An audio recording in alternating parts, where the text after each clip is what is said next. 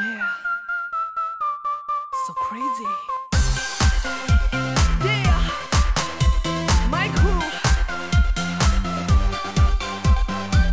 我们都知道快本它是不可能一直录制下去的嘛，就是总有会停播的那一天。但是就没有想到可能会停的这么突然，有一种猝不及防的感觉。让我的世界千变万化，它。我们现在不看快本了，是我们不再追求快乐了吗一？点一点融化。跟着我一起出发，你就问他们每个人说，你觉得你会做快本做到什么时候？何老师说说他会做到他做不下去了。谢娜说他会做到何老师不做了。快乐不假，你懂得呀。还有我们都不怎么看快本了，但是我们不知道为什么就莫名其妙就不希望它停播。哪里呀？快乐就在我们脚下。不过可能在适当的时候结束才是最明智的选择。还有什么会放不下？世界很大，还去哪里呀？快乐就在我们脚下。听众朋友们，大家好，欢迎来到新一期的字里行间 Between Lines。我是快乐的话就要看《快乐大本营》，不快乐的话更要看《快乐大本营》的颠颠。我是不怎么看综艺，但总有一些莫名其妙的情怀的随意。大家应该从我刚刚的前缀就已经听出来了，我们这一期要聊什么？我觉得应该不用多做介绍吧。听我们节目的人，会有人不知道《快乐大本营》是什么吗？讲真，真的不一定。真的吗？为啥？那天你看到评论区有一个零零后的听众我看到了呀，所以我刚刚就想说，他可能真的不知道快本是什么。但我觉得零零后应该也知道快本是什么吧？那就还是走一下流程，介绍一下快本是什么。快乐大本营呢，就是一九九七年在湖南卫视播出的一档综艺节目。一开始是每周五的晚上八点多播出，后来就变成每周六晚上也是八点左右播出吧，反正就是黄金档的时候。然后我们这一期想要聊快本呢，是因为其实前段时间它经历了停播的一个风波。对，因为快本它从它播出到现在已经是二十四年了嘛，然后中间也有一些迭代，比如说更新，但从来没有像现在就长时间的停播过。快本成立在九七年，其实最开始是李湘和李冰，然后后来是加入了维嘉和何炅，然后是一个铁三角。李湘走了之后，再来了谢娜，再到二零零四年的时候，他们那个时候其实就已经开始有选秀的概念了，所以他们做了一个闪亮新主播，就是选拔新的主持人。然后在那个时候，杜海涛和吴昕加入了快本，在零六年的时候成立了快乐家族。在成立快乐家族到今年，后面就一直在尝试说要加入新鲜的血液嘛，比如说像去年的时候，他们就有一个把很多的娱乐公司，然后出一些新的。有点像流量吧，然后就去争取一个，最后胜利的话可以有一个十二集的快本的录制的名额。他最后胜利了，应应该是黄明昊，所以他录了十二集。然后这也是当时一个比较长期的一个嘉宾主持吧。到今年他突然就说，呃，要加入，应该是时代少年团，那个男生叫什么名字我有点不记得了。反正但他是唯一一个到今年的时候说他要作为快乐家族的第六人加入快本。引起了非常大的观众的反响，基本上大部分都是负面反馈。然后反正这个事情官宣之后，应该快到十月二号了。就十月二号播完最后一期快本之后，就有人在传说快本要无限期停播，还有人出来辟谣说啊不会的，就是他还是会继续播下去。直到十月二号的时候，官方微博还在下面说十月九号我们下周六再见。结果。在当天十月九号当天，快本就没有播出，而且是临时的，就是没有任何的提前的预兆。从那一天开始吧，应该是十月几号开始，官博就停止更新，到现在都没有更新过。后面就有人说，那快本到底是真的就这样无限期停播下去呢，还是说它会有一些什么新的变动？然后前一段时间，湖南台的官方吧出来解释说，快本不是停播，它会以一个什么全新的面貌，在什么下半年，好像也是说 Q 四吧，就第四季度回归。所以就是到现在为止，快本已经停播了将近两个月。对我觉得算是一个 还挺怎么说时代的记忆的一件事情。对，因为当时他说的好像是要升级改版、更新换代、集中力量创新。不过好像我看了他们上个礼拜传出来的那个路透嘛，感觉确实好像是他们录制的现场。我觉得应该很快就要回归了吧，但是是不是当时的就我们记忆中的那个快本也不一定了。我感觉今年快本和他的《快乐家族》五个主持人还挺多灾多难的。是的，嗯，对吧？算是多事之秋吧，因为之前年终的时候，就因为收礼的事情，其实他们五个人被骂的挺惨的，然后隐身了一段时间吧。然后之前何老师家里人好像相关的一些公司违法问题，然后维嘉代言的各种问题，然后还有刚刚说的快本上主持人青黄不接，也是一直以来都有的一个现象吧，一直以来都没有很好的解决。就挺唏嘘的感觉。之前他们在湖南台里面的节目还挺多的，就可能除了快本之外，几乎每一个主持人他都会有另外一档节目，甚至是多档。但到现在，可能我已经很长一段时间没有见过《快乐家族》里面的人了。我不知道你是不是这样，反正我会觉得，我们都知道快本它是不可能一直录制下去的嘛，就是总有会停播的那一天，但是就没有想到可能会停的这么突然，有一种猝不及防的感觉。像我自己可能对快本是没有特别浓厚的情怀的，但是还是会觉得它是陪伴我们青春呃很长一段时间的一个节目嘛。那所以你还记得你最早看快本是在什么时候吗？我应该是从《快乐家族》前后开始看快本的，所以我对李湘之前只有呃何炅、李湘和维嘉，因为他们三个人其实应该录制了蛮长一段时间，可能有好几年，但那一段时间我是没有看过快本的，所以我对快本的记忆就是从《快乐家族》从闪亮新主播开始的，最后胜出的是吴昕和杜海涛嘛，但我记得我当时还喜欢另外一个女生，我觉得那个女生长得很好看。你还看过那个他们选拔啊？我看过一些，应该是我没有看过全部。就记得当时，呃，海涛和吴昕其实不算特别出彩。啊，好像是有这种说法。对，所以你看，如果说从闪亮新主播零五年到现在，其实也十六年了。哎，暴露年纪了。没有啊，就是我不是从 你从一岁开始看快本的是吗？对。那你还记得你第一次看快本是什么时候吗？零五年我们是初高中，呃，小学、初中。我我算一下，你是不想暴露年龄，也不用把小学、初高中都连着说一遍的好不好？我一下有点算不过来了。所以你提那个第一次看快本，我就想说你这个问题提的，我就不相信你能记得你自己第一次看快本是什么时候。我应该也是在初高中的阶段看快本比较多一些，反正在我的印象里有记忆的里面是这个样子。因为那个时候对我来说看快本是特别有仪式感的一件事情。啊对因为我初高中是住校的嘛，周五回家肯定是我。最快乐的时候，就周日回校，就是我最抑郁的时候，就跟现在的打工人一模一样。我记得很清楚，我那个时候礼拜天是六点的班车，就是因为我是坐校车回学校，我我们学校在远离杭州市区的一个山区，很偏远的一个地方。然后我要我要坐校车，我礼拜天下午五点半就要从家里去武林广场那边坐校车，然后我差不多四点半就要在家里洗洗刷刷、收拾收拾，吃一个早早的晚饭。然后刚好那个时候周日下午的两点多吧到四点多，刚好是快本那个时间段重播，因为它是周六晚上。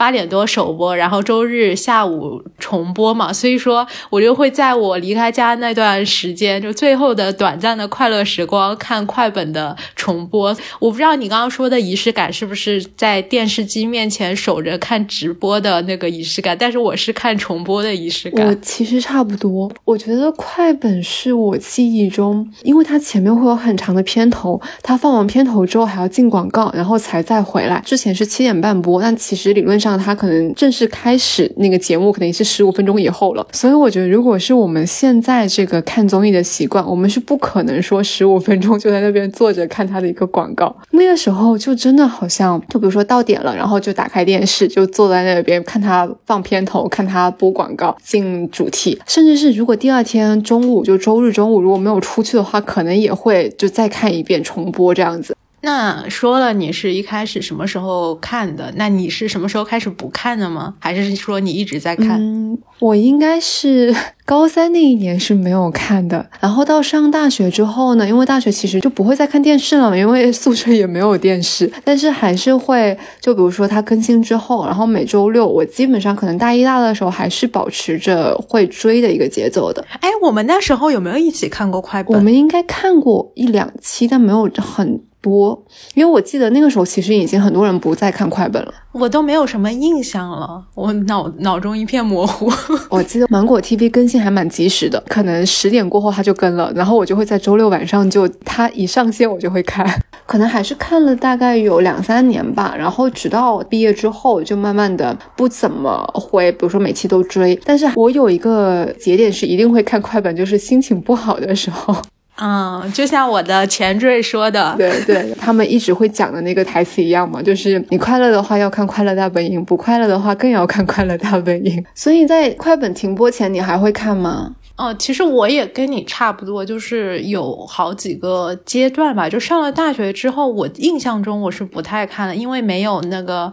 周日要 去赶校车的那个场景了嘛，而且选择也更多了嘛。那个时候就开始用笔记本啦，各种剧啊、综艺啊都可以找到了。而且因为我其实和随意不一样，随意是快乐家族的粉丝，我没有理解错吧？然后我不是快乐家族的粉丝嘛，我看快本有时候是更想看我自己喜欢的明星啊什么，我喜欢的明星上了节目，我就会去看一下。如果说没有的话，我就不会去。去看了，大概到前两年，可能三四年之前，我就基本上属于完全不看的状态了。我分析原因是我可能对明星也没有太大的兴趣了，也有可能是现在的明星非常的水啊什么的。我还特意去看了一下他停播之前。呃，一个月上快本的嘉宾，我来跟你说一下，都有都有谁啊？分别是许魏洲、乔欣、于洋、赵丽颖、杨迪、王嘉尔、吴克群、张新成、宋雨琦。我看一下，我就好像对张新成还算是路人粉吧，但是他也不会特别吸引我去看快本，因为现在露出的平台实在太多了嘛，就不像当年感觉上快本对明星来说是一个特别了不起的事情，你上快本就说明你。非常非常火，你就是那个年代的真流量，国民度很高啊，这个样子。现在有各种各样的平台能让明星上，然后像对粉丝来说，也不缺这么一个平台去看他吧。有一句话来形容快本吧，说是以前是请谁谁红，现在是谁红请谁。就还是跟时代的发展有很大的关系。之前我们可能选择其实还挺贫瘠的，就刚刚你讲的。但是现在我们看综艺、看明星的节目，我们选择太多了。所以快本在这么多的选择当中，就基本没有很大的优势。然后刚刚讲到快乐家族的粉丝，我觉得可能需要稍微调整一下，就跟我刚刚的 title 讲的一样，我其实不怎么看综艺，但是我总有一些莫名其妙的原班人马的情怀。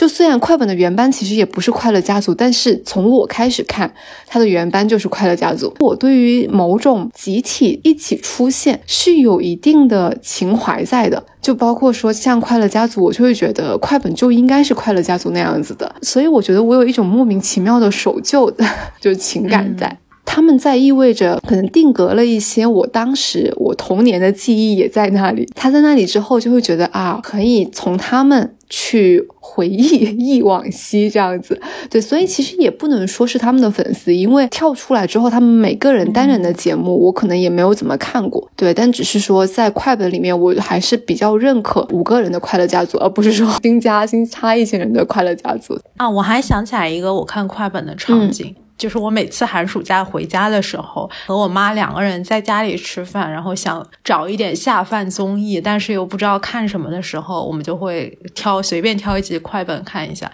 就感觉它属于。老少皆宜，因为现在有一些综艺，我妈可能不太能理解。然后快本的话，就属于比较轻松，也不太费脑子，而且你随时不论挑哪一集，你就可以毫无障碍直接切入，然后就算就算不看完也没有关系的那一种。嗯，所以这还挺适合。快本算是一个国民度。最高的综艺节目吧。我觉得它其实播出二十四年，它节目应该超过了一千期。我记得他之前说有很多创了中国收视率的记录，就包括说什么收视率最高的电视综艺节目呀，还有什么年度最受欢迎，还有什么最有影响力。嗯，但是我跟你说，嗯小时候我就是我跟我妈在看快本的时候，我爸总是会发表一些批评的言论比，如说，太难听了，以至于到了那个人身攻击的地步，就类似于什么疯疯癫癫啊，没有意义啊。就他不喜欢谢娜，他也不喜欢何炅，他觉得快本是那种。很无脑的八卦节目这一种嘛，不过我觉得很有意思，就是他当时觉得我们看快本特别 low，然后看不上我们看快本，然后现在我又看不上他刷抖音，这么一想还挺有意思的。嗯，我决定下次不再 diss 他看抖音了。但娱乐、八卦、快乐确实是快本的关键词，或者说它的定位。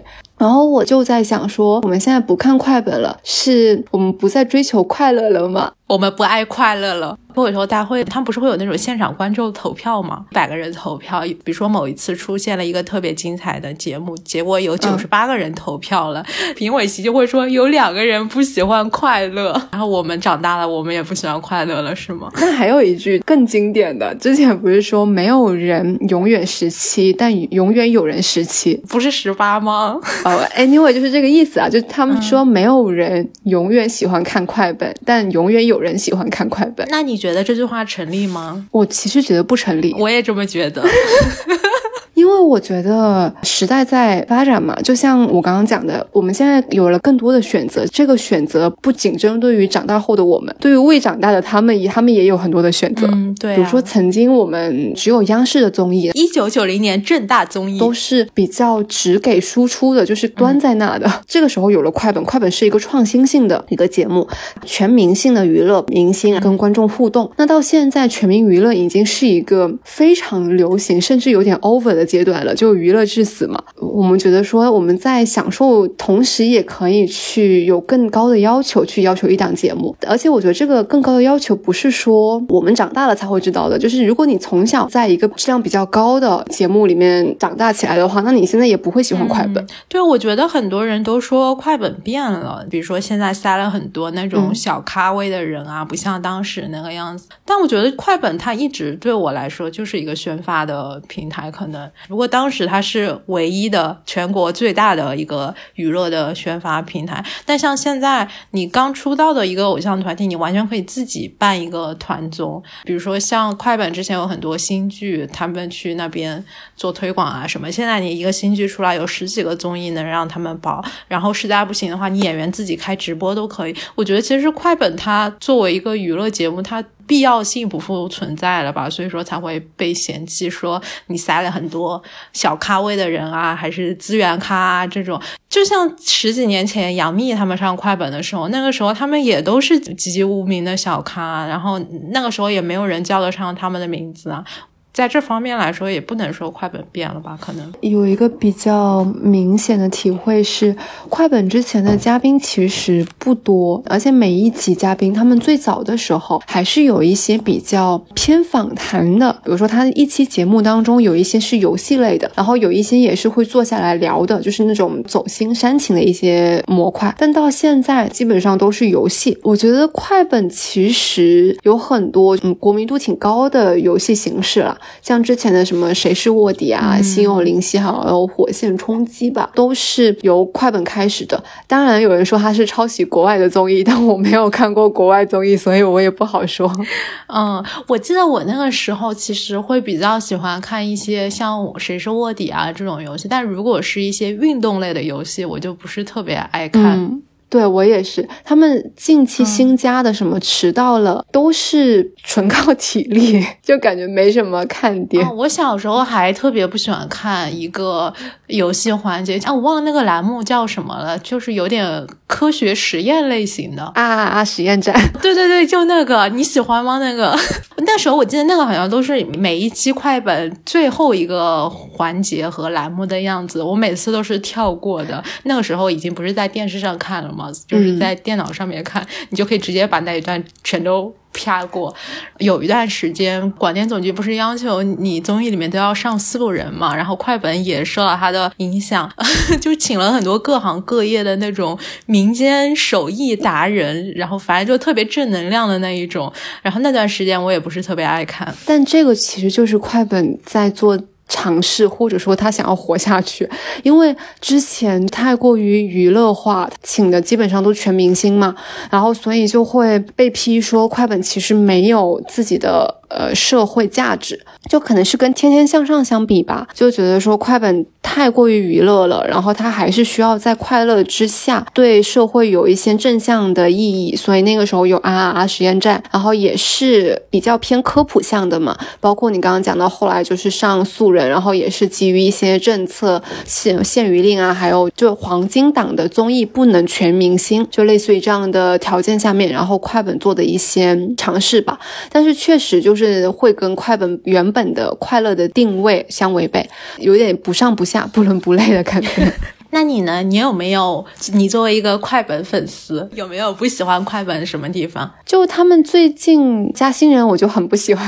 哎，你这个原教旨，你是快乐大本营原教旨主义者。之前那个 Justin 就黄明昊上的时候，好像也没有怎么看过。他上了十二期是吗？对，我一期都没有看过，根本不记得他在 那段时间。我可能也是就挑嘉宾看。我想到一个我我对快本不喜欢的点，我感觉是挺多人。诟病快本或者说诟病谢娜的一个点吧，就她有时候会疯狂大笑哦，嗯，就是有时候会觉得有点吵，而且会有点尴尬，因为我是属于那种比较。容易尴尬的人，所以他每次疯狂大笑的时候，好在后之后有快进功能了。然后还有一个是有时候会有一些不好笑的内容，然后大家可能都很捧场，像何老师，他也属于习惯性捧场的人，就笑得非常夸张。然后我也我又自己在内心暗暗的替他们尴尬。不过我感觉有可能是我自己个人的取向，我不知道是我。太拘谨了还是怎么样？因为像表演第一课不就是解放天性吗？那我应该就属于天性没解放好的那类。像谢娜，她不是特别以模仿啊引人发笑著称的嘛？其实是因为我对于这一类模仿还有靠动作引人发笑的，我好像都不太能 get 到。比如说像百变大咖秀啊这种，我就没有太大的兴趣。嗯。我觉得这可能是我个人取向问题，我就喜欢嘉爷，就是维嘉，他可能会更戳我的笑点一些，因为他有时候接梗就会让人觉得特别好笑啊，他属于吐槽向的那一种吧。啊，但我笑点也很奇葩，因为我觉得笑点这个东西真的是每个人不一样。之前他们不是说快本其实就是你刚刚讲的，像谢娜，她会一直说很疯癫嘛，比如说她会自己故作那种大笑的形式，但我又想起来之前是什么节目，还是。老友记吗？哦，像还有什么《爱情公寓》，他们播到一半，他就会自己后期给你配那个笑声。然后还有什么脱口秀，我小时候看那个什么东斗秀，动笃笑啊，对对对，然后他也会中间给你配那些笑声。所以我觉得这好像是喜剧的一个办事，就他会在觉得观众其实是笑的阶段，然后先笑，然后我们听到这个笑声会觉得这个笑声很好笑，然后既有我们笑。对，因为这是一个前后顺序的问题。嗯，对，因为。人会很容易受到身边的人影响，跟打哈欠一样会传染，可能笑也是。比如说我在这边录播客的时候笑，可能你也会在那边笑起来。对，是的，就是这样。所以我确实觉得看快本就是无脑的快乐，guilty pleasure 那一种。嗯，在觉得自己需要的时候，哎，它像是一个及时的舒缓剂。嗯，像猫薄荷。看了这么多年的快本，作为一个快本。二十多年的忠实粉丝 也不能说忠实，毕竟中间还有好几年没看。嗯，你有没有印象比较深刻的哪一期或者哪一个片段的样子呢？其实我现在觉得，我真的就是很吃他们五个人之间的感情，是那种很默契的。他们两两就玩形容一个词，然后对方猜他形容什么词。我真的就觉得就很喜欢看这一类的一个模式。包括他们之前五个人 去上那个朋友，请听好。其实那个节目是何炅和谢娜，然后常驻。后来是呃韦嘉、欣欣和海涛他们有去嘛？觉得他们之间的氛围很好，所以经常不是会有人说，其实很想要看。快乐家族》有团综，感觉这也是个流量密码，但为什么到现在都没有人做呢？我也觉得，可能是因为他们五个人太忙了，之前就一直没有聚起来。然后还有一个就是他们二十周年的时候，应该有一个一系列的节目，那个时候也是他们自己拍了一些 VCR，就问他们每个人说，你觉得你会做快本做到什么时候？何老师说说他会做到他做不下去了，谢娜说他会做到何老师不做了。就我不知道到底是不是说有没有足够真诚，因为现在每个人我们都会怀疑娱乐圈的感情是不是都是有剧本的，但总归他们表现出来的，就我们看了这么多年，我始终还是相信说啊，他们感情真的很好，然后就觉得他们之间的氛围感，或者是他们呈现出来的节目的感觉，就会让人觉得很舒适。我觉得他们像一个工作的团队。如果说有一个工作团队一起工作了二十多年，他们之间的感情肯定不是假的。就算工作伙伴之间会有争吵，会有意见不合的时候，但是总体来说，他们肯定还是非常。深厚的感情吧。然后你刚刚说谢娜说要做到何老师退出的时候，我就想起之前看一篇报道的时候，里面就采访了一个快本的制片人，他就说，如果说何老师选择退出的话，那肯定就是《快乐大本营》要结束的时候。如果哪一天何老师退出了，就他们可以再做一个新的节目，但是就肯定不叫《快乐大本营》了。但你说的印象深刻的那个片段好笼统，就是非常的泛化。讲一个具体的，我跟你讲，我印象深刻都非常具体，来说说。你知道，我看到你这个问题，我脑海中第一个浮现出来就是很具体的样子，就是我小时候看过仔仔，就周渝民上快本，嗯，他那一期有一个我印象特别深刻的片段，就是他自曝说自己特别难约，有时候和朋友约好了，但是临到了了，可能不想出门了，就会想尽各种办法借口去推脱嘛，或者说。干脆不接电话什么的，我现在都能想起来，我当时看到他说这一段话的感受，我就想说，当时应该还没有那一个词。现在回头看的话，我当时应该发出感慨，说是令我，我当时就真的有一种，原来世界上不止我一个人这么奇葩的感觉啊。那我想起一个很具体的，就刚刚你在说仔仔的时候啊，我的脑洞很大。刚刚你在说仔仔，我就想到台湾，想到台湾，我就想起我曾经追过的一个团体，叫棒棒。他在零八年的时候上快本，我那一期我真的是可能提前半个小时就在 电视机前面看。他们从来没有上过内地的综艺节目，在那个时候，当时就觉得说哇，他要上《快乐大本营》哎！我也有一个关于团体的记忆，刚好承上启下一下。东方神起？东方神起是我小学时候的记忆了。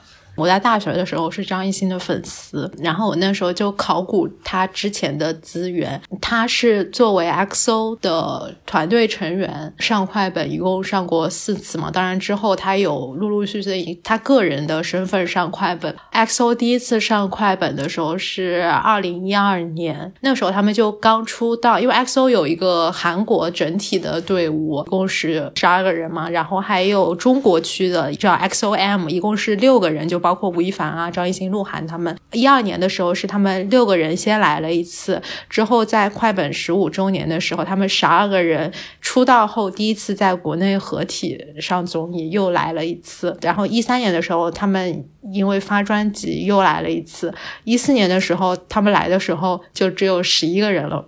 因为那时候某人已经解约了，所以说那一期就只有十一个人嘛。当时他们现场的人爆出来就说何老师有一次口误说了十二个人，然后全场就一片安静那个样子。后来有放一个他们十一个人重新开始的一个 VCR 嘛，黄子韬那个时候就哭了，然后张艺兴应该也是哭了。我在回顾考古他们这些资源的时候，中国区的其他三个人也已经全部解约了嘛。然然后张艺兴那个时候也是回国发展了，所以说看的时候还觉得挺感慨的。因为我其实不是 XO 的团队粉，所以觉得还好。不过还是有一些时过境迁，就是十二个人再也不可能。聚在一起啊，那种感觉吗？我现在为了录这次播客，我又回去看了一次，我就又产生了别的感受。因为那个时候，张艺兴其实在归国四子里面，就张艺兴、还有吴亦凡、鹿晗，还有黄子韬，他在四个人里面，包括 XO 整个团体里面，他都是非常不起眼的一个人。但是你看，短短几年，某人进去了，鹿晗因为谈恋爱也快糊了。黄子韬也一直糊不拉几的。虽然我现在已经不是张艺兴的粉丝了，但是我觉得祝他顺利。就我觉得他团队很聪明，现在走上了那种伟光正能量的道路，非常聪明。嗯，啊、我觉得快本真的还是见证了很多历史的，就很多名场面嘛。然后之前张杰和谢娜他们之前还没有公布恋情的时候，然后就在快本上面开玩笑呀，然后到后面公布恋情之后再上，也是就是有很多明星的娱乐八卦都会在快本上面先展示出来。然后我刚刚想起来的是，唯一看的一个恋爱综艺节目，那个算恋爱综艺吗？就是韩国的一个节目叫《我们结婚了》。哦，宋茜他们那个，对 q u i n t o r i a 就是宋茜和尼坤，他们两个是上过快本还是分别上过？反正他们在快本有讲过这个事情。然后我还记得尼坤来过，然后最近尼坤不是也在上国内一个新的综艺吗？就有一种青春回来了的感觉。啊，也青回，我记得有一次，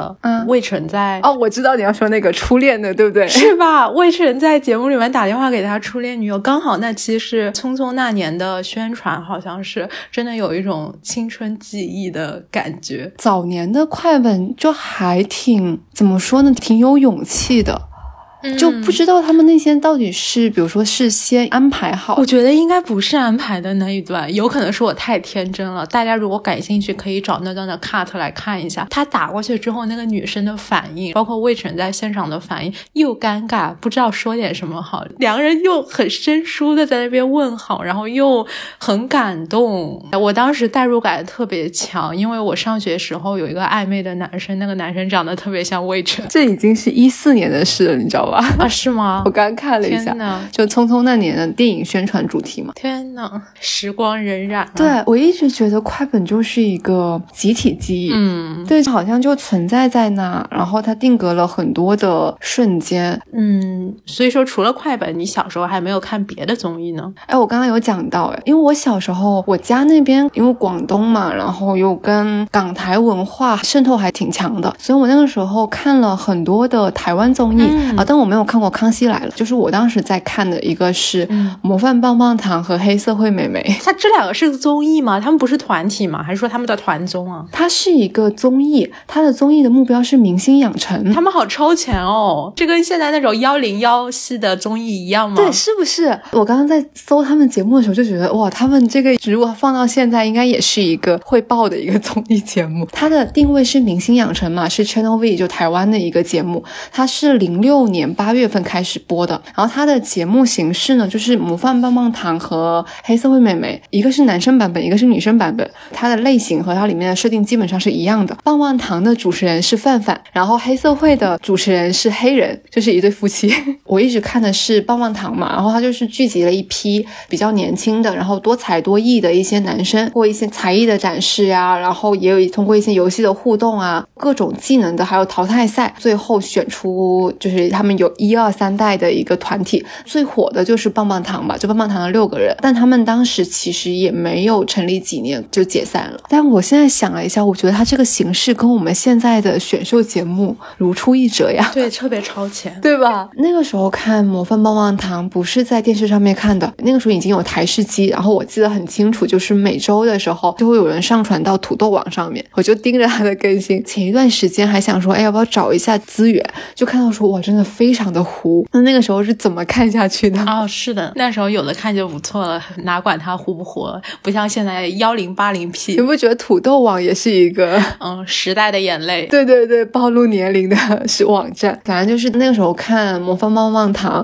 他们六个人出道就去小巨蛋开演唱会了。前几年去台湾的时候，专门说想要跑到小巨蛋去看一下，那你后来去了吗？没有没安排过去。嗯，就跟要说要看快本录制，但一直没有去过一样。快本录制是现在门票太贵了嗯，，一直很贵吧，就是黄牛票那种。也是啦，反正就很贵，然后也一直没有安排上。哎，那你说我小的时候还会看《模范棒棒糖》，那我现在也不看选秀了。嗯，你现在的取向变了，而我从小到大都爱看选秀。我那个时候真的很喜欢王子，听众朋友们一定要去搜一下王子，叫邱胜翊，我觉得他他长得很好看。前段时间敖犬不是上了，他是棒棒糖的吧？敖犬上了披荆斩胆子的歌，他被骂的超惨。虽然我看那个节目之后，我也觉得他确实表现的挺烦人的。啊，真的吗？因为我没有看那个节目，就很多人跟我讲说他被骂的很惨，然后我就觉得很心酸。你想象一个现在刚出道的偶像去一群大哥群里面混，就他又没有太多的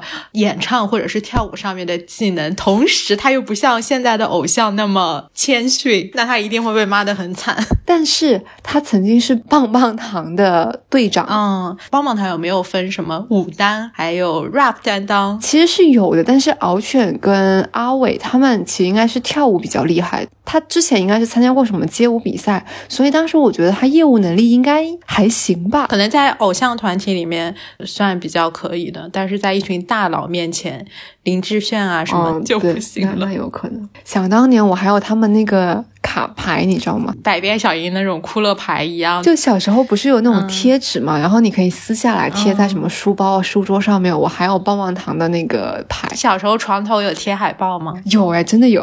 我小时候也看一档选秀综艺，叫啥？现在我回顾起来，觉得那档综艺实在是太牛了。二零零六年东方卫视出的那个《加油好男儿》，然后我查了一下他的百度百科，他是这么介绍的：说节目宗旨在于选拔德才兼备的魅力男人，打造新一代时代青年形象，以勇气、才艺、责任感等七项指标考核，充分展示原本平凡无名的男人如何从青蛙一步步进步成万众瞩目的王子的神话般历程。整个过程宛如跌宕起伏的大片，记录一群健康、时尚、充满魅力、有知识、有气质的男人们特殊的青春体验。哦，太好笑了，这个。这么尴尬的吗？对，就是又尴尬又好笑。但是我现在觉得这个节目就是内娱男性选秀祖师爷，同时也是颜值天花板。啊，真的吗？里面有谁啊？我跟你讲，都很帅，一个比一个帅，而且不像现在这种搞唱跳啊什么的，就是像男版的选美大赛一样。当然，他们也有唱歌啊什么的才艺。哎，井柏然是吗？是的，是的，我觉得里面长得帅的都没有太火，他最火的应该是井柏然。那个时候人气最高的四个人。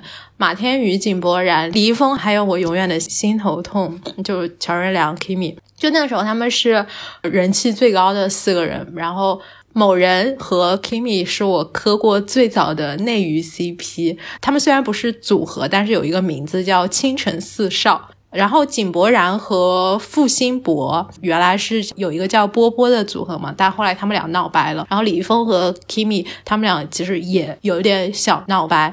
如果说放在现在的话，就你可以想象是那种又会引起一场腥风血雨吧，就感觉。然后闹掰之后再一次相聚，就其实已经在 Kimi 去世的时候的那个追悼会上了嘛。我这次录播的时候想了一下，说他当时去世已经是一六年的事情了，就感觉真的时间过得好快啊，五年就过去了，天呐！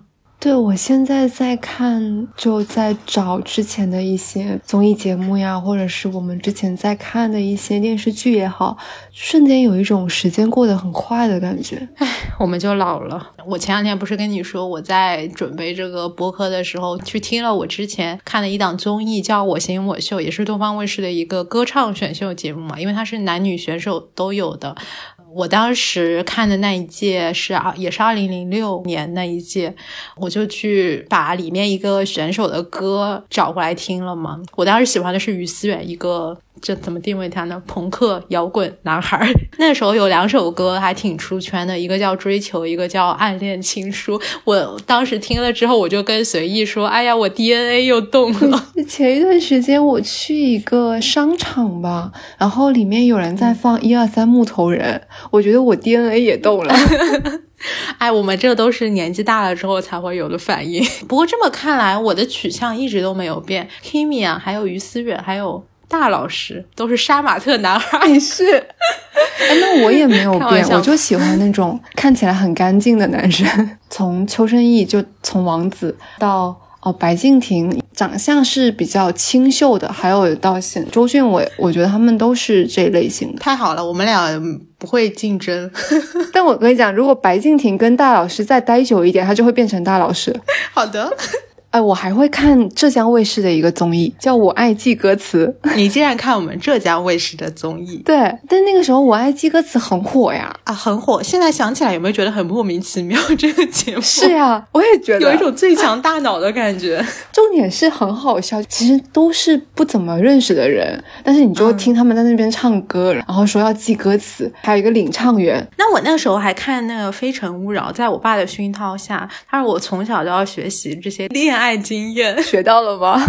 哦，没有，但是我记住了那个什么，呃，宁可坐在宝马车里哭，不要坐在自行车后座上笑。不是这句话我没看，我也知道。前阵子孟非他上了 B 站的一个叫“九零后婚介所”，就孟非去主持的嘛。我就说这么多年来，孟非一直在做这个婚姻介绍类的节目。孟非上的 B 站那个综艺节目，是不是就是谈恋爱的恋综？不是，它是那种相亲节目，不是之前像心动的信号那种恋爱真人秀。哦，我知道了，那好像就是那个，因为当时他刚刚选嘉宾的时候，我一个曾经在 B 站工作过的朋友给我发那个问卷，说让我填一下，然后我说你想干嘛？对我当时不就跟你说嘛，因为我有我中学时候的朋友去上了那个综艺，所以我我跟你聊起。后来他成功在节目里面牵手了女嘉宾，那现在也是在一起的吗？没有。所以那个牵手跟线下没有关系是吗？呃，有，但是他只是说你们可能线上牵手之后，线下再继续接触一下。对，但是你看，其实现在很多的综艺形式，在我们遥远的过去，就在我们记忆中，其实都有一些类似的，就都有祖师爷。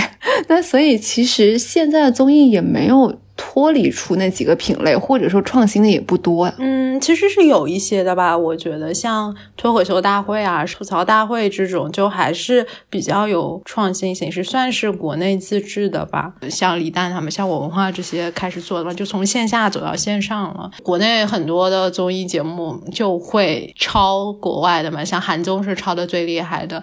我之前有认识一个公司，他们就是专门做综艺模式引进的，他们有一个综艺模式的这个节目库，就每天都会不停的往上面 update 国外最新出现的综艺模式，然后引进到国内来。你那个库里面真的是五花八门，什么都有。之前也说嘛，就是说基本上可能都是韩国综艺的版权，国内在买版权也好，或者是就不买版权就直接抄袭的都有。嗯，对。说回快本还有湖南卫视，我觉得像我们今天聊快本的停播，其实不光光是快本它作为一个单独的节目的这么一个没落，我感觉湖南卫视它作为一个整体来说，在这几年和爱优腾在综艺上面的差距是越来越小，因为像当年。无论是快本也好，还是超级女声也好，包括后来《爸爸去哪儿》也好，它其实都是绝对领先于别的平台的。但是有了互联网之后啊，像爱奇艺啊、优酷他们出的一系列综艺节目啊，像《奇葩说》啊什么的，包括何炅他自己都去腾讯录了《拜托了冰箱》。其实，在网综时代，他们之间的差距就越来越小。现在芒果 TV 肯定是拼不过爱优腾在综艺上面这一块，还挺感慨的。嗯，哦，我现在突然觉得快本的停播，是不是就意味着电视综艺的没落？嗯，咋说呢？那快本为啥只能在电视平台上播呢？其实不是说它只能在电视的时候播，只是说现在互联网选择性太多了嘛。然后他尝试过创新，他尝试过想要跟上时代，这样说吧。但是我觉得他没有选择，或者说他很难选择正确的道路。首先，它是一个蓬综，然后如果是蓬综的话，就它限制太多了。像让我们现在一下子想，好像也想不出它能往哪里改版。唯一的可能性，甚至是越改越无聊。觉得还挺感慨的，成为了时代的眼泪。就他既失去了我们这群逐渐长大的老观众，又没有办法抓住新成长起来的年轻人。那现在想，其实停了也挺好的，就是有新的开始嘛。对，就之前快本停播的消息出来之后，底下永远会有评论。其实每个人都在说，我们都不怎么看快本了，但是我们不知道为什么就莫名其妙就不希望它停播。嗯，多么自私的一群人啊！对，其实是的，觉得我们想要它存在在那，当我们真的想看的时候，它还在，我们不想要。让自己觉得我们已经老了的那一种感觉不。过可能在适当的时候结束才是最明智的选择。那不如来说说现在你在追什么综艺吧，或者说不看快本之后，你在看综艺的时候，你会更看重什么呢？你比较喜欢哪种类型的综艺？现在我现在吗？明星大侦探，我懂。对，而且我跟你讲哦，明侦这个 IP 就是活活真的把我变成了一个芒果 TV 的年卡会员。明侦 就是他从一六年开始，他现在出到了第六季，然后马上要出第七季嘛。但今年的有一些传闻，这个时候又要说原班人马了。我这种奇奇怪怪的情怀，明星大侦探的原班人马是撒贝宁、何炅、白敬亭、嗯、吴映洁、就鬼鬼和王鸥。小道消息在说这一季可能没有萨萨，就没有撒贝宁，因为说央视的主持人好像不让去录地方台的节目。央视本身不是有个综艺节目叫《你好生活》？呃，上一期节目吧，我有提到过，他们说把康辉的镜头都剪没了。央视应该是 CCTV 一或者是中央一套的主持人不能娱乐化，当时就觉得好难过啊，就说一个节目做到第七季，然后你说要大换血，因为他们还没有开始录嘛，然后又有说其实有有双北，就是有萨萨，说是为了留下撒贝宁，节目就做了很多的改版，比如说把明侦的定位定成了一个普法节目，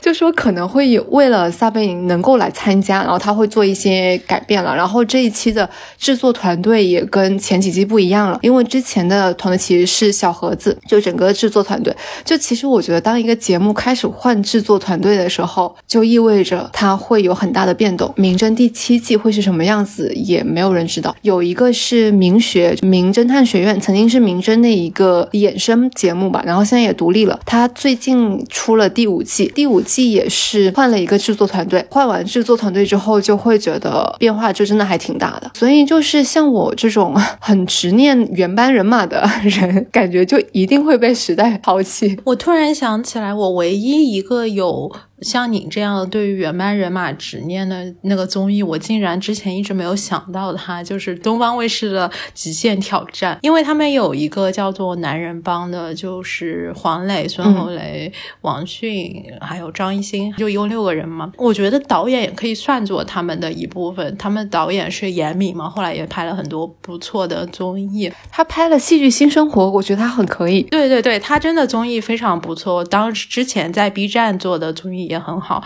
我倒不是对于原班人马的特别的执念，主要是他不是突然的大换血，而是有一种循序渐进的会有外人插进来。当时有一些外来的嘉宾加入的时候，我觉得还 OK。但是到后来，你比如说原班人马三四个人，你可能都在一期不在的时候，因为后面几季的时候加盟了雷佳音啊，还有迪丽热巴什么的，你一共只有六个人，你三个人、四个人都不在，那我会觉得已经不是是不是原班人马的问题，而是你就根本已经不像是一个节目了。所以这是我比较不能接受的一个吧。别的我就还好，没有太多的原班人马的这种执念。我真的会有，我有的时候会在想说，为什么我会有这种执念？像之前我追棒棒糖，他们一开始是六个人嘛，就其实我有比较喜欢的，比如说像王子，就邱胜翊，但是他们到最后团解散之后，邱胜翊跟其他两个人组成了一个新的小团，但那个我就从来没有关注过。啊，我其实经常看的一个类型的节目是博弈类的节目，非常想跟大家推荐一下。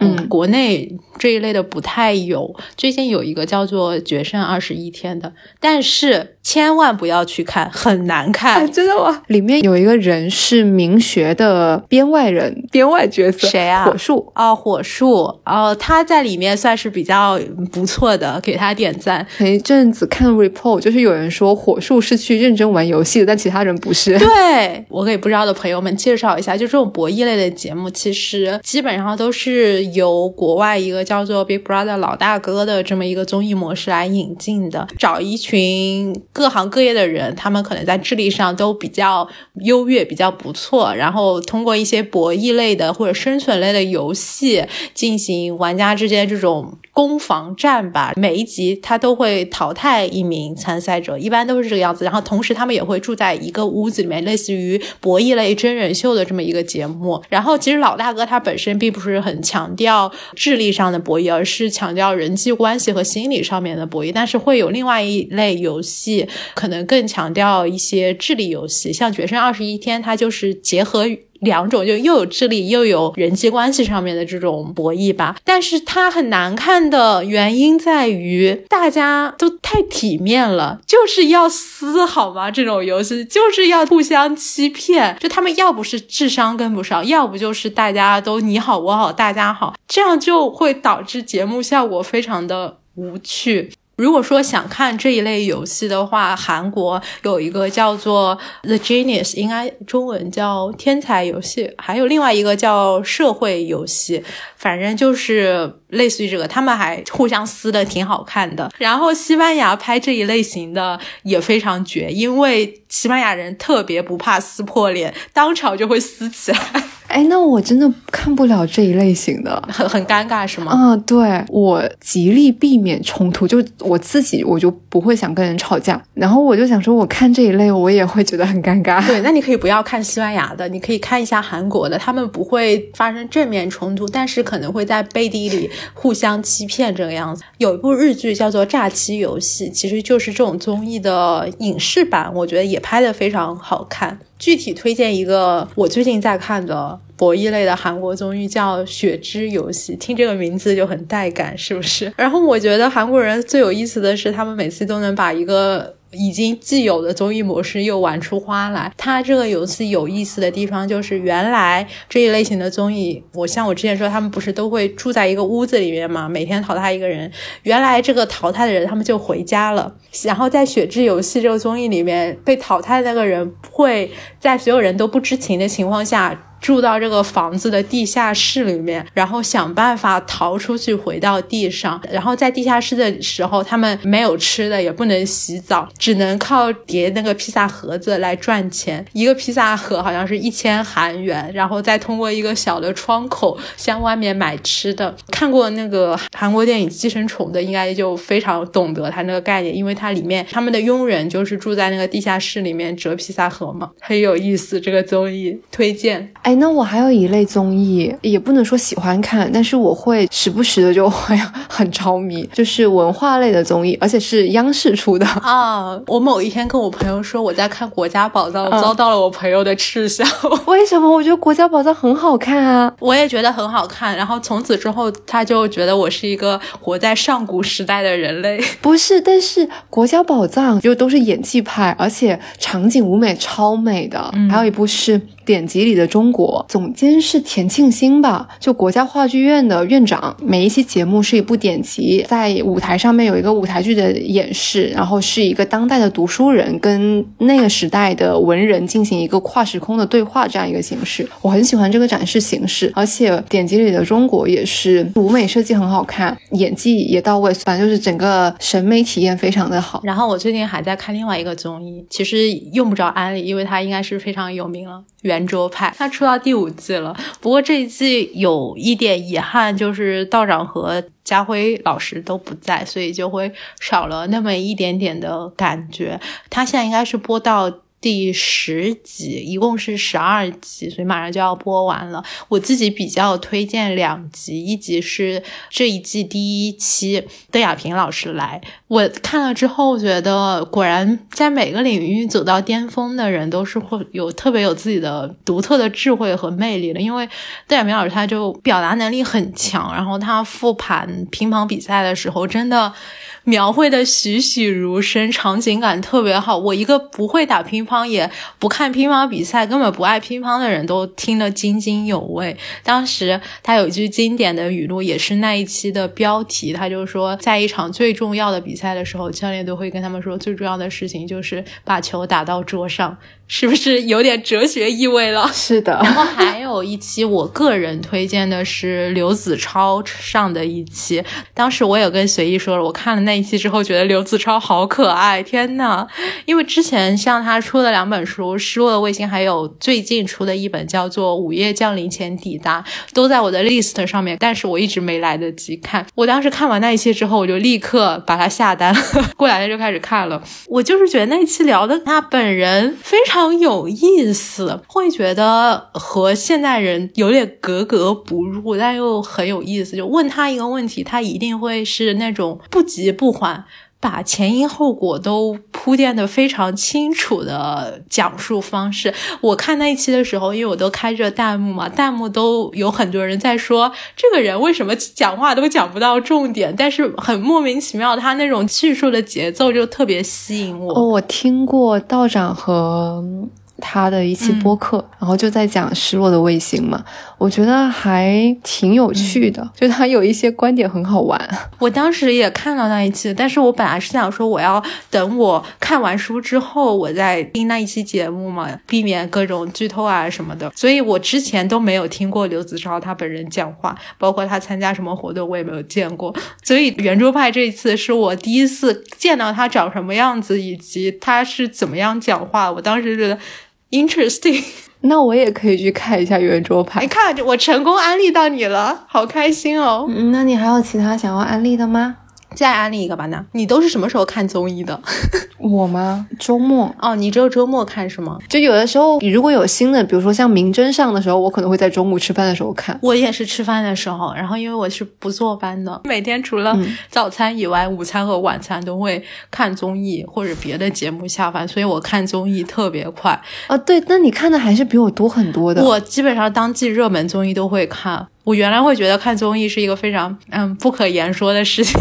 大学时候有一个传播学的老师，而且是一个男老师，他就更不是普遍认知上那种综艺的传统受众了嘛。但他是一个综艺十级学者，当时他就在课上跟我们说，如果说你们想做那个流行文化研究的话，看综艺是一个非常重要的事情，你们必须了解当下的流行文化到底大家都在讨论点什么。从那以后，我就心安理得的看起了综艺。呃，说回来，刚刚说是因为我看了一个最新的综艺，叫《一年一度喜剧大赛》。哦，我在看了，我看了第一集。它其实是呃爱奇艺出的一个原创新喜剧竞演综艺，里面它会有各种各样的喜剧的形式啊，除了脱口秀以外的一切喜剧形式，有可能是想要给李诞留一口活路，因为李诞也是他们的导师，他们导师是呃，他们不叫导师，叫做委员会会长，呃，然后会长是马东、李诞、黄渤、徐峥。还有于和伟，然后像里面有各种形式，比如说 sketch 啊，就素描喜剧，还有漫才是日本那边的一种喜剧形式，也包括默剧啊等等。我其实一开始是没有看的，因为我的第一直觉是我应该不会喜欢这个节目，因为之前的像一些德云逗笑社还有百变大咖秀这种搞笑类的节目，其实我都不太爱看。呃，但后来我就不停的看到有人在各种社交平台上面安利，呃，各种 cut 啊什么的，我就试着看了一期。看完一期之后，我就觉得里面有一些节目真的很精彩，我就马上就安利给随意了。后来这个就成了我每周最期待的综艺，但是最新的两期特别难看，为什么？来说说。因为它是。有点像一个比赛形式的，然后每一个组他都会要不停的为了这个比赛去创作新的剧本和演出，有点像脱口秀大会的样子嘛。所以说到后期的时候，我觉得编剧也好，演员也好，他们都会有一些乏力，就灵感不是在这么密集的时候，就在很强压力下就能够很快得到的吧。而且还有一个原因是因为是现场观众投票嘛，但其实线上和线下。喜欢的类型是会很不一样的，线下会更喜欢热闹一些的演出，比如说你搞点花活啊，上个杂技，唱首歌，做一些互动那一种。但线上的话，可能就会更关注到一些细节上面的梗。如果说是为了讨好线下观众的话，他的表演就会有一些闹腾。还有一个原因是我最喜欢的一个组合，其中一人被淘汰了，叫啥？他们是漫才的组合，他们之前的几个作品我还都挺喜欢的。最早的那个叫做《大巴车上的奇怪邻座》，还有一个节目叫做《父亲的葬礼》，其实是我最喜欢的两个表演。他们的表演就属于离谱，现在我没有办法用语言去解释它具体是一个什么故事，因为它属于那种没有什么逻辑性，就是离谱，有点像我们大学时候看的那种《万万没想到》。其实它最早是。嗯，有点学习和借鉴日本的搞笑漫画日和嘛，这种类型的搞笑的内容还一直挺戳我的点的。别的作品其实也挺有意思的。嗯，我不知道你看了一期之后你觉得怎么样？我看了两个节目，第一个节目是互联网体检。第二个节目是那个叫什么？就是说话和动作不一致，啊但第一个节目我觉得跟现实还挺契合的，就很讽刺。他们表演完之后也在说嘛，他说他们在一个爱奇艺里面吐槽爱奇艺 啊，对对，所以你是按顺序看的是吗？啊，对啊，因为我本来不是说还有那个钟俊涛嘛，但我还没有看到他。当时你给我安利的时候，我说他其实是那个宝岛一村的演员，所以就想说我也想看，要不先跟我剧透一下他好吗？呃，是这样，这个节目它的套路就是最好的节目它会放在最后一个剪辑出来，因为它现场表演的顺序其实不是这个样子，但是他会把当场大家最喜欢的节目放在最后，然后宗俊涛是那一期的最后。哦，那我接着看呗。对，但我觉得他们那个的节目也是他。我看到现在为止，他们这个组合出的最好的一个节目，之后的都不太行。好，那我们这一期聊到这里就差不多了。我觉得我们在看综艺的时候，嗯、其实更多的时候是一个放松，是一个情绪的缓和。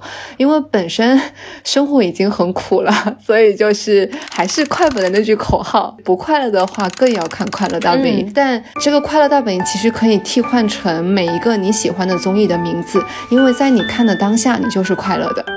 大家也可以在评论区给我们推荐你们最近在看或者你们曾经很喜欢的综艺，然后我们来互相安利一下种一波草也是可以的。我真的很需要大家的推荐，因为我看综艺的速度实在太快了。就一是我看的时间很长，嗯、二是我都是一点五倍速。哦，原来是这样，像我那这种原倍速看的人。好，那我们下期见了，拜拜。下期见，拜拜。音乐响起的时候。总期待有个声音跟着我，轻轻唱起这首歌。每张笑脸的背面都有过孤独忧伤的情节，只是没人看得见。手指亲吻黑白色的琴键，跳跃的音阶。让我触碰到你心里的世界。